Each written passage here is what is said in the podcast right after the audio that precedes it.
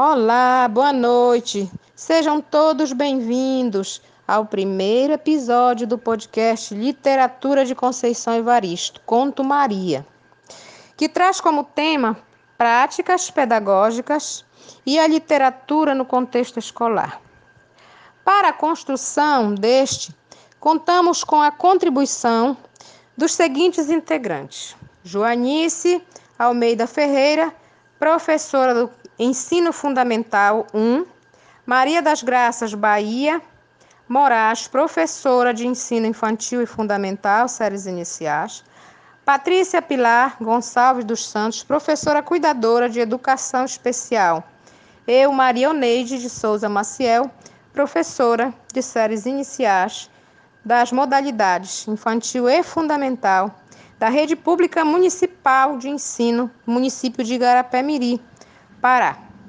Todas graduandas do curso de licenciatura plena em Letras Português UFRA.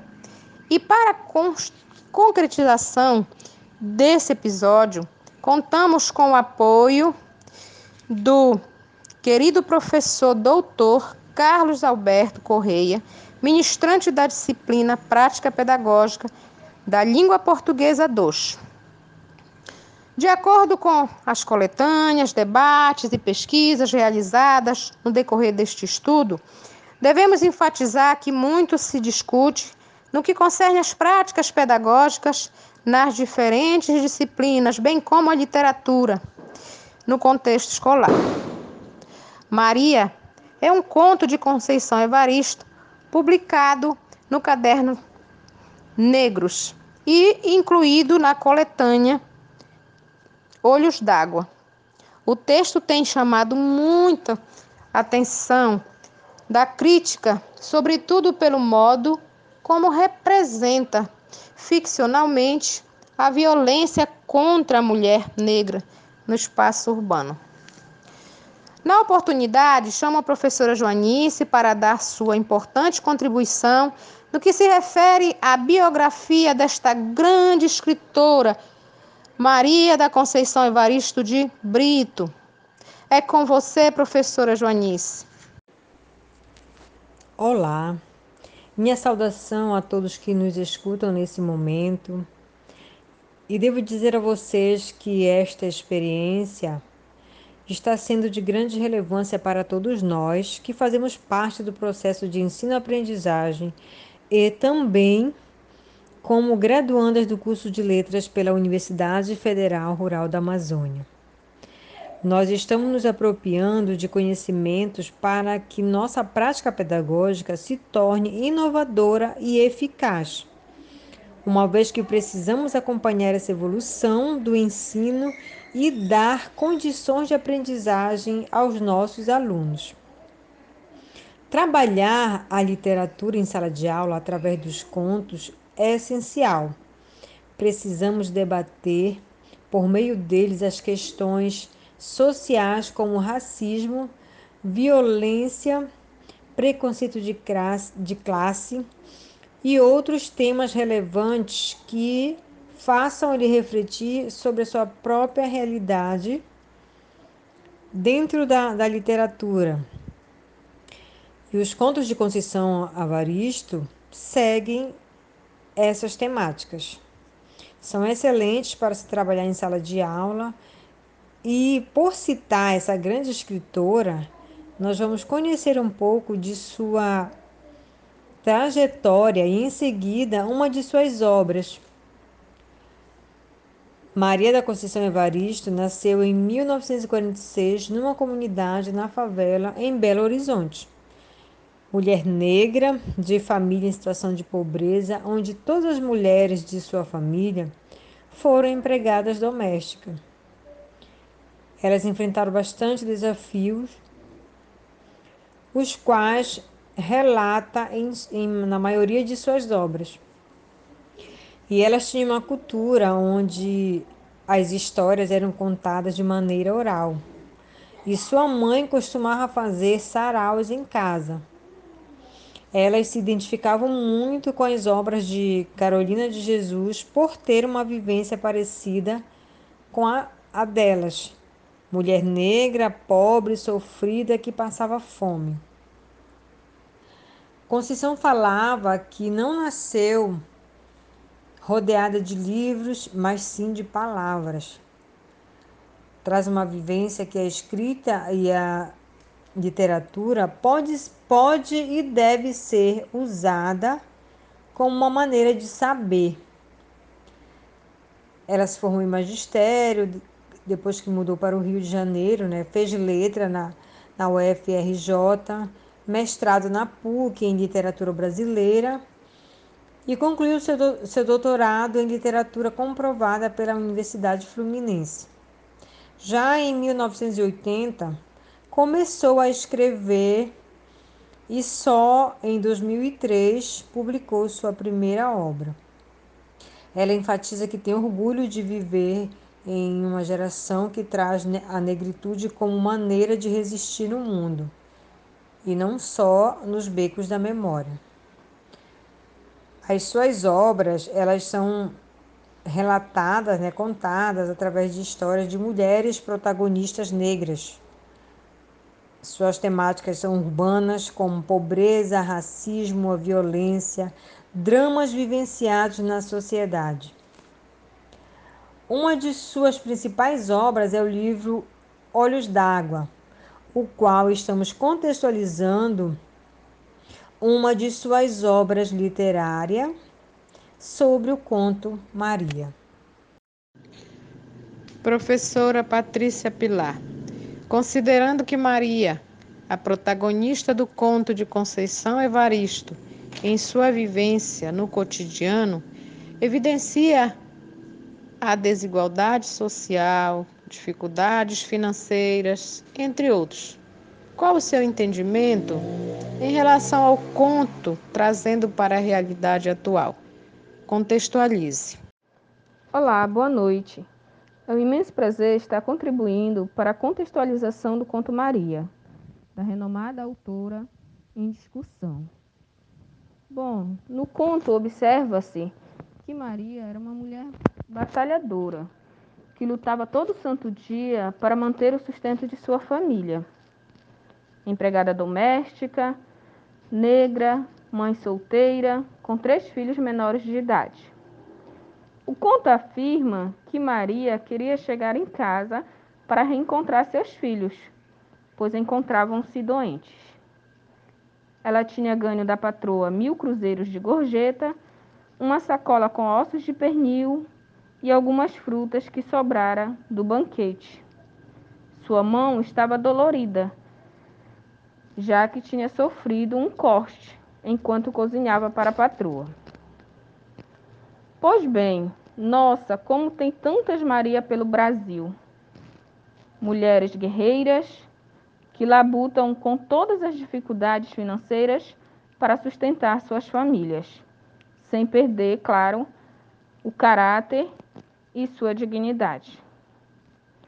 Então, retomando ao texto, Entretanto, ao voltar do trabalho para casa, Maria depara-se a aguardar o ônibus, por mais tempo que o esperado rotineiramente, o qual tomara para a viagem. E ao adentrar-lhe, logo deparou-se com um antigo amor. O mesmo pagou-lhe a passagem e sentou-se ao seu lado, com um olhar hostil e tenebroso. Neste momento, Maria sentiu saudades e o quanto sua vida tornou-se difícil sem aquele homem, e também de todas as lembranças vividas a dois. Contudo, Maria também sentiu mágoas provocadas pelo abandono de seu companheiro, e dentro de si corroiam perguntas sem respostas. Enquanto Maria estava fazendo essa reflexão, o homem, em tom de cochicho, disse-lhe: E o menino? Como vai o menino, Maria?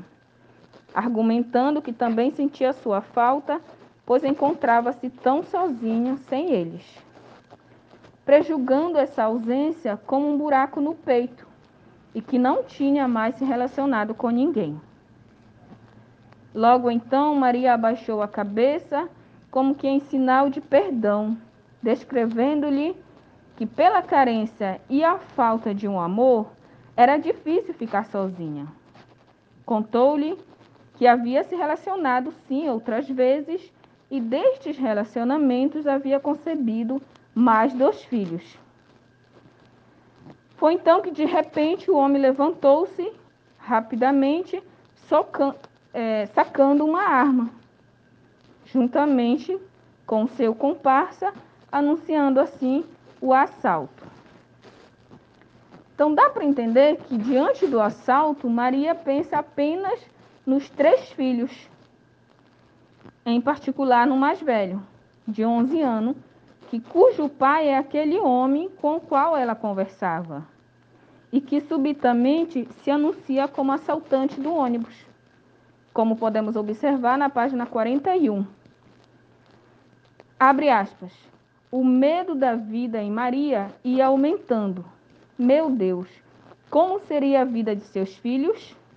Fecha aspas.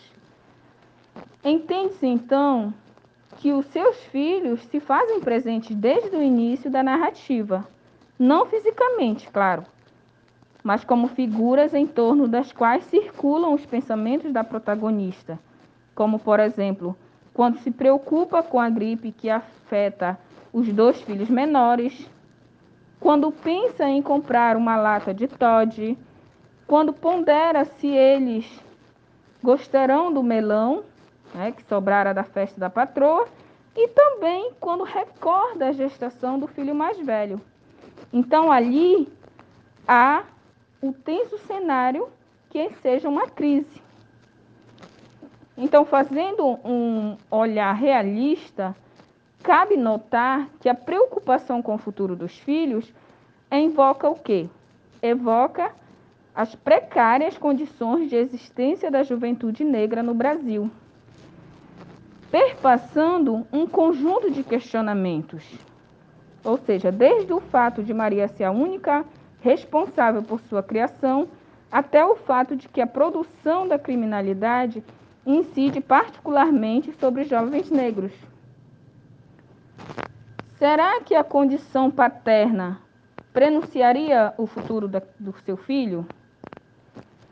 Quando o comparsa do ex-homem passa pela personagem sem nada a pedir, Maria ainda se pergunta sobre a difícil situação que ela ficaria caso os assaltantes fossem outros.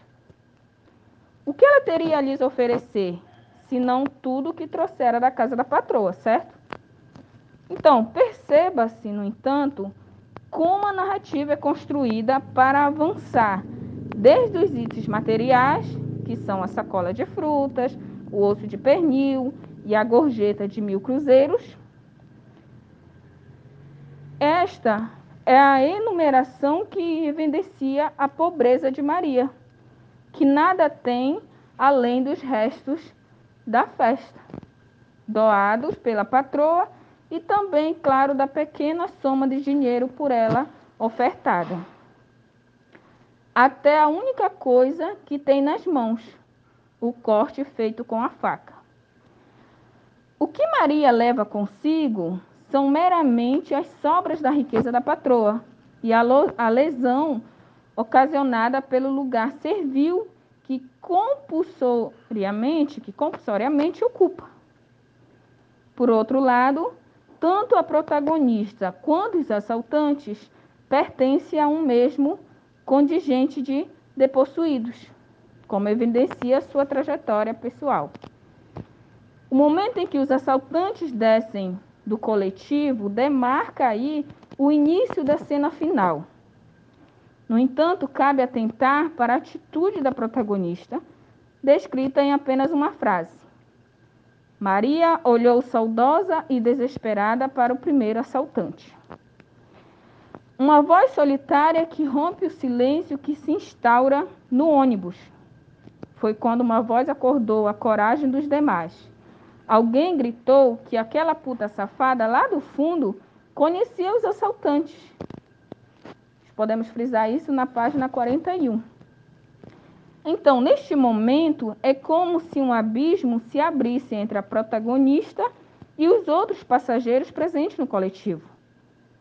Houve aí, então, uma fenda que separa o mundo de Maria, em que o dito assaltante é para ela tão somente o homem que ainda ama e que é o pai de seu filho mais velho, do mundo habitado pelos outros passageiros, no qual o ex-homem de Maria é de fato apenas o assaltante que acaba de ameaçar e roubar todos os presentes no coletivo, com exceção, claro, de Maria.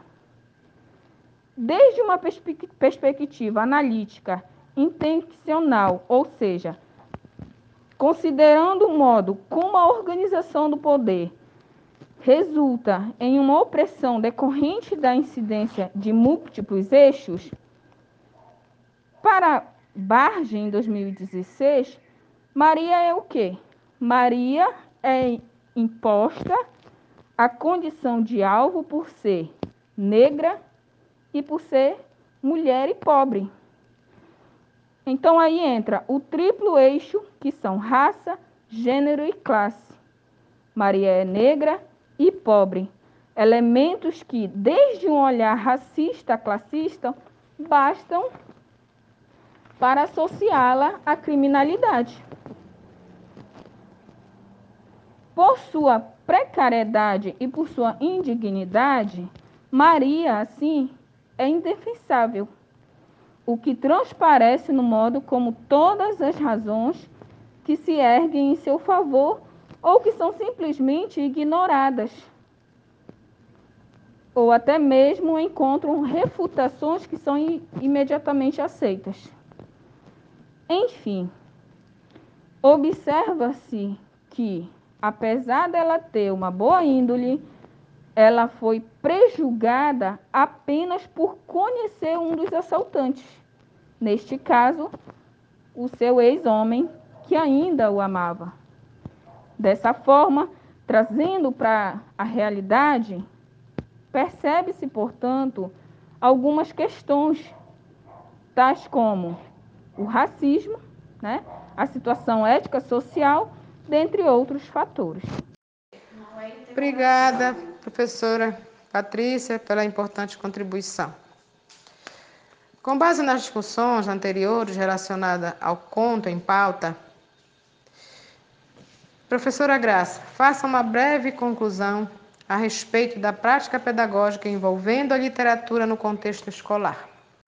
Considerando esses aspectos relacionados ao Conto Maria, da autora Conceição Evaristo, conclui-se que como prática pedagógica, pode-se ensejar na sala de aula o teatro, neste tratando as questões raciais, gêneros e classes sociais.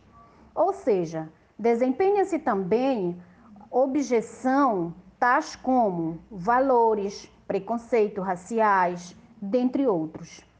Portanto, a literatura no contexto escolar é de suma importância para o aumento da imaginação, pois desenvolve capacidade criativa, promove melhorias nas habilidades linguísticas, trabalha as emoções e ajuda a aprimorar as habilidades comunicativas. Obrigada, professora Graça, pela sua rica contribuição. E neste momento de crucial relevância, por ser um momento ímpar, Vale ressaltar que isso se amplia quando se trata de mulher negra e pobre, infelizmente na sociedade brasileira, e é constatado diariamente o aumento da violência de diversas formas. Assim sendo, verifica-se então a necessidade de propostas de intervenção, sugestão de temáticas e pesquisas voltadas para as questões racial, gênero e classe social. Além disso, gostaria de agradecer a todos os participantes e ouvintes e desejá-los muita saúde e sabedoria. Obrigada e até o próximo episódio.